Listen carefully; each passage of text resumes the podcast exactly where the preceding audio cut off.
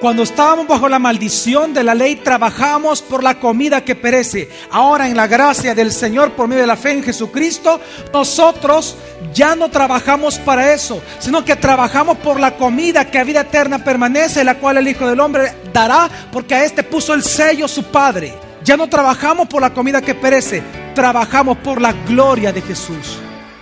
Bienvenido a Gracia y Verdad un espacio donde aprenderemos sobre la palabra de Dios a través de las prédicas del pastor Javier Domínguez, pastor general de la iglesia Gracia sobre Gracia. En esta ocasión con el tema Trabajando por su gloria. Parte 2. El propósito de Dios de darnos un trabajo a nosotros ya no es que usted va a depender de su esfuerzo propio para llevar el alimento a su casa, sino que ahora nosotros trabajamos en la confianza que mientras laboramos, Dios nos va a dar finanzas, mientras laboramos vamos a poder llevar comida a la casa, pero laboramos y trabajamos no ya para nuestro sustento, sino que para la gloria de nuestro Señor. Ya no trabajamos para nosotros, trabajamos para Él. Es que Dios nos da todas las cosas en Cristo. Usted no puede decir que su trabajo es lo que lo enriquece a usted. No. Dios lo enriquece a usted a través del trabajo, pero su motivación y su fin de trabajar ya no es hacer dinero, es glorificar a Dios. Y usted le deja la tarea a Dios que le dé el dinero a usted. Porque Él es el que enriquece a quien Él quiere. Amén. Y esto es importante entender que el trabajo ya no es entonces el método para nosotros de llevar un sustento a la casa. Lo estoy hablando figurativamente. Claro que hemos de trabajar y llevar sustento a la casa. Pero el propósito del trabajo no es que yo me fatigue, es que Cristo sea glorificado en ese lugar de trabajo. Porque quien se carga de mis cosas, quien se encarga de mis necesidades, si yo cumplo la voluntad del Señor, imperfectamente, pero busco cumplirla. Quien se encarga de sostenerme es mi Dios. Yo me encargo de exaltar su gloria porque para eso fui creado. Y esto es importante entender. Jesús dijo en Juan capítulo 6, versículo 23, muy importante estas palabras de Jesús. Trabajad, no por la comida que perece, sino por la comida que a vida eterna permanece, la cual el Hijo del Hombre os dará porque a este selló Dios el Padre. Cuando estábamos bajo la maldición de la ley, trabajamos por la comida que perece. Ahora en la gracia del Señor, por medio de la fe en Jesucristo, nosotros ya no trabajamos para eso, sino que trabajamos por la comida que a vida eterna permanece, la cual el Hijo del Hombre dará, porque a este puso el sello su Padre. Ya no trabajamos por la comida que perece, trabajamos por la gloria de Jesús. Ya no trabajamos para obtener un alimento, trabajamos para llevarle un alimento al Señor. Trabajamos para que Él sea exaltado. Sabemos que si trabajamos bien, recibiremos remuneración, premios en este mundo, claro que sí. Pero nuestro fin como hijos de Dios, como cristianos en nuestra mente, ya no es buscar la gloria de este mundo por medio de mi trabajo, sino que es que por medio de mi trabajo Dios reciba gloria. Y eso es la razón de nuestro trabajo. Por eso es que nosotros hemos de aprender a trabajar por esa gloria. Primera de Corintios 7, versículo 29, 31 dice, Pero esto digo, hermanos, el tiempo se ha acortado, para que los que tienen mujer sea como si no la tuvieran, y los que lloran como los que no lloran, y los que se regocijan como los que no se regocijan, y los que compran como los que no poseen y los que disfrutan este mundo como los que no lo disfrutan, porque la apariencia de este mundo pasa. Cuando estábamos bajo la maldición de la ley, para nosotros lo más importante era disfrutar la familia, disfrutar la casa, disfrutar los hijos. Era vivir, tratar de vivir cómodamente en este mundo, disfrutando las cosas buenas que este mundo produce. Pero ahora en Cristo Jesús hay algo más importante que hacer más importante que la misma disfrute con la familia, más importante que el mismo trabajo, más importante que vivir cómodamente en este mundo. Y eso es vivir para la gloria de Dios. Lo más importante para nosotros, más que hacer algo para obtener para nuestra vida, es hacer todo para Dios. Sabiendo que vamos a recibir, sí, por fe. Porque Dios cuida de nosotros. Hay algo más importante por cuanto el tiempo se ha acortado. Hay algo más importante que el hecho de nosotros trabajar para obtener más ropa, más comida, más sustento. Y esto es trabajar para su gloria. Antes el lugar donde trabajábamos era el lugar donde nosotros lo hacíamos para obtener beneficio personal. Ahora es un lugar donde Dios puede recibir gloria por cuanto somos hijos de Dios. Nosotros no batallamos, por lo tanto, para la gloria del Señor o por su gloria únicamente en nuestra mente, únicamente en nuestra alma, sino que en nuestro lugar de trabajo. Si usted no aprende a glorificar a Dios en su trabajo, usted jamás podrá decir que su vida glorificó a Dios. Porque el 60% de su vida útil, es decir, despierto, lo va a pasar trabajando. Por lo tanto, aprenda a glorificar a Dios en medio de ese trabajo, porque eso es la voluntad de Dios por la cual Dios le permite a usted trabajar. Es que es importante que entienda entonces cuándo es que nosotros glorificamos a Dios en el trabajo. Es que usted puede pensar que con hacer cualquier cosa bien nosotros glorificamos a Dios. Debemos de entender que nosotros glorificamos a Dios obedeciendo sus mandatos. Y Dios da mandamientos para trabajar. Por lo tanto, aunque voy a hablar de algunas cosas, en este momento voy a ir muy rápido. ¿Por qué? Son cuestiones muy prácticas que a usted le van a servir, a sus empleados, a usted como jefe, etcétera, como dueño de empresa. ¿Cuándo es que nosotros glorificamos a Dios? Por medio del trabajo diario que yo realizo. ¿Cuándo Dios es glorificado? En primer lugar, Dios es glorificado cuando yo hago más de lo que a mí se me pide. Entonces, si usted quiere glorificar a Dios en su trabajo, haga más de lo que se le pide. ¿Por qué? Porque si no, usted es un hijo de Dios mediocre. Inútil, no es útil. Usted es un inútil. Y yo, soy, yo sería un inútil también. No lo digo yo, no se ofenda conmigo, lo dice la Biblia textualmente. Dice Lucas 17, por favor, en versículo 10 dice. Así también vosotros, cuando hayáis hecho todo lo que se os ordenó, decid, siervos inútiles somos. Hemos hecho lo que debíamos hacer. Es que Dios no recibe gloria porque usted haga lo que tiene que hacer. Por ejemplo, ¿qué gloria hay que usted trate bien a aquel que a usted lo trata bien? ¿Qué gloria hay en eso? Nada. Pero no recibe gloria a Dios que aquel que lo trata mal, usted lo trata bien. Por lo tanto, hay un principio bíblico para aquellos que labramos.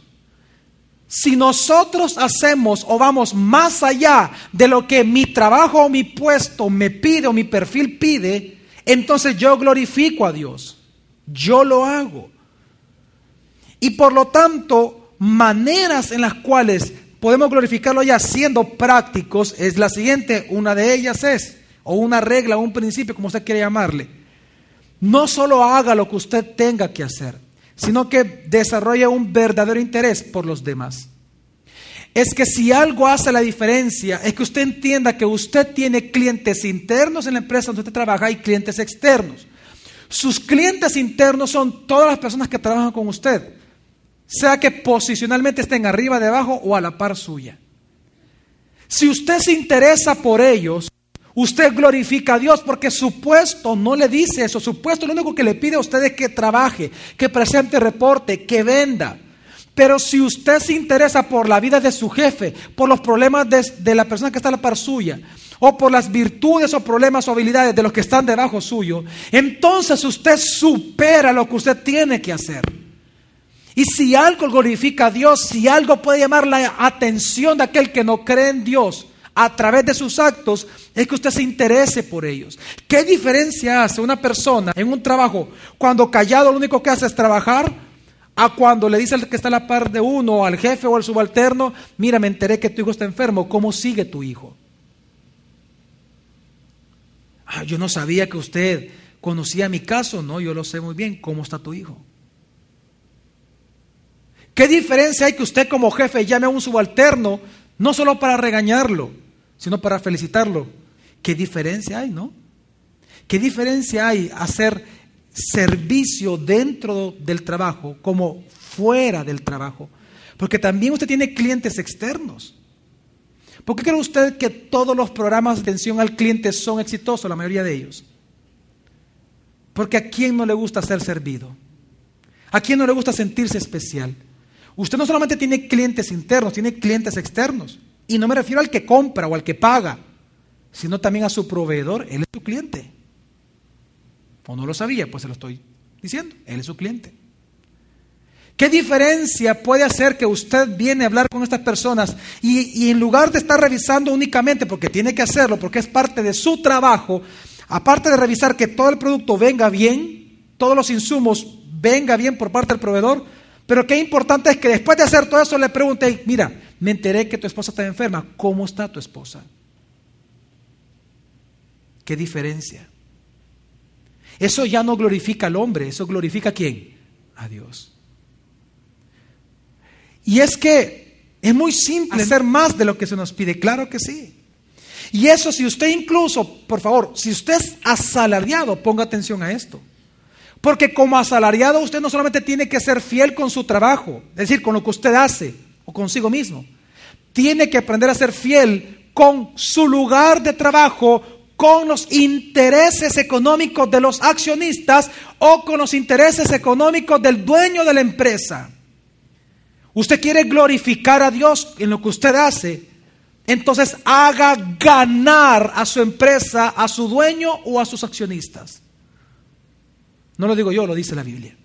Dice Tito 2, del 9 al 10, dice, a los siervos, que se sometan a sus amos en todo, que sean complacientes, no respondones. Complacientes, sino que... Pero pastor, ese no es mi trabajo. Claro que sí. No está escrito en papel, pero está escrito acá.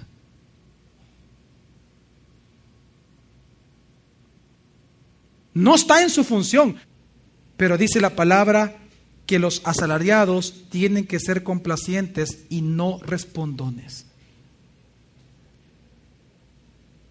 ¿Qué más dice de los que son asalariados? Somos asalariados, eh, versículo 10.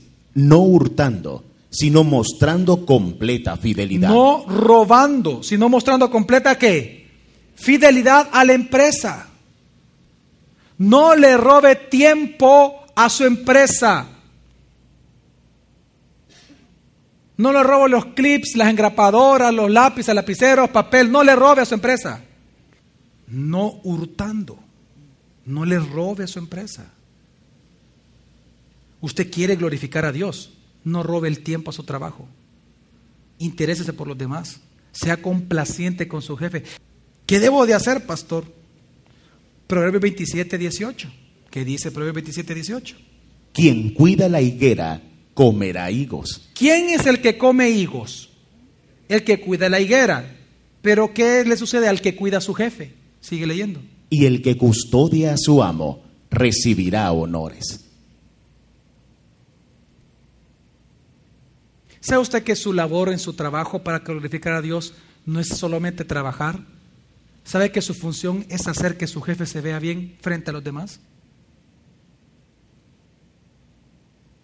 Normalmente a usted le han enseñado en este mundo, los principios es, entre tú te veas mejor, mejor. ¿Quieres obtener tal puesto? Que te vean a ti. ¿Sabe qué es lo que a mí Dios me ha enseñado en muchos años? que entre más yo hago ver al que es el jefe, Dios después me termina honrando a mí. Es que todo lo que el hombre sembrare ciertamente cosechará. Es que es muy clara la Biblia, dice 1 Pedro 2.18. Los criados sométanse con todo temor a los amos. Con todo temor, sigue. No solo a los buenos y apacibles. Claro, porque eso es ser mediocre. Tratar bien a que lo trata bien a uno es ser mediocre. Sino también a los de áspera condición. Los criados sométanse con todo temor a los amos, no solo a los buenos y apacibles, sino a los de áspera condición. Entre más mal lo trate usted a su jefe, más honrelo. Glorifica a Dios en su trabajo. 1 Timoteo 6.2. Los que tienen amos creyentes, no los tengan en menos por ser hermanos. Al contrario, sírvanles mejor, por cuanto son creyentes y amados los que se benefician del servicio. Estas cosas enseña y Es exhorta. decir, sea bueno o sea malo el jefe, sea creyente o inconverso, usted debe honrar a sus jefes. Amén. Ahora, pastor, pero todos los versículos que usted ha mencionado habla de un siervo que vive en esclavitud con su amo. ¿Aplica para nosotros? Sí, no lo digo yo, lo dice la Biblia. ¿Dónde, pastor? Efesios capítulo 6, 5 al 8, vamos a leer. Los siervos obedeced a los señores según la carne, con temor y temblor, con sinceridad de corazón como a Cristo, no sirviendo al ojo como los que procuran agradar a los hombres, sino como siervos de Cristo, haciendo la voluntad de Dios desde lo íntimo del ser. Servid con buena voluntad, como al Señor, y no a los hombres, sabiendo que cada uno, según lo bueno que haga, esto obtendrá del Señor. Esto obtendrá del Señor. ¿En qué condición, pastor? ¿Siendo esclavo como antes, como dice la palabra, o qué, qué dice la Biblia? siendo esclavo o sea libre. ¿Entiende usted? Al final de cuentas, ¿por qué Pablo puso esto acá? ¿Por qué Dios inspiró a Pablo a escribir esto? Porque usted tiene que entender que los principios de sujeción a la autoridad son universales. No importa que usted sea un esclavo, no importa que usted sea un libre como ahora. Si usted tiene un jefe, un superior, un papá, un pastor, entonces debe de hacer todo esto que acabamos de leer con esas personas en autoridad. El día de mañana continuaremos aprendiendo más sobre este tema. Gracia y verdad. Con el pastor Javier Domínguez. Es una producción de la iglesia Gracia sobre Gracia. Puedes encontrar más recursos como este en nuestra página web, graciasobregracia.org.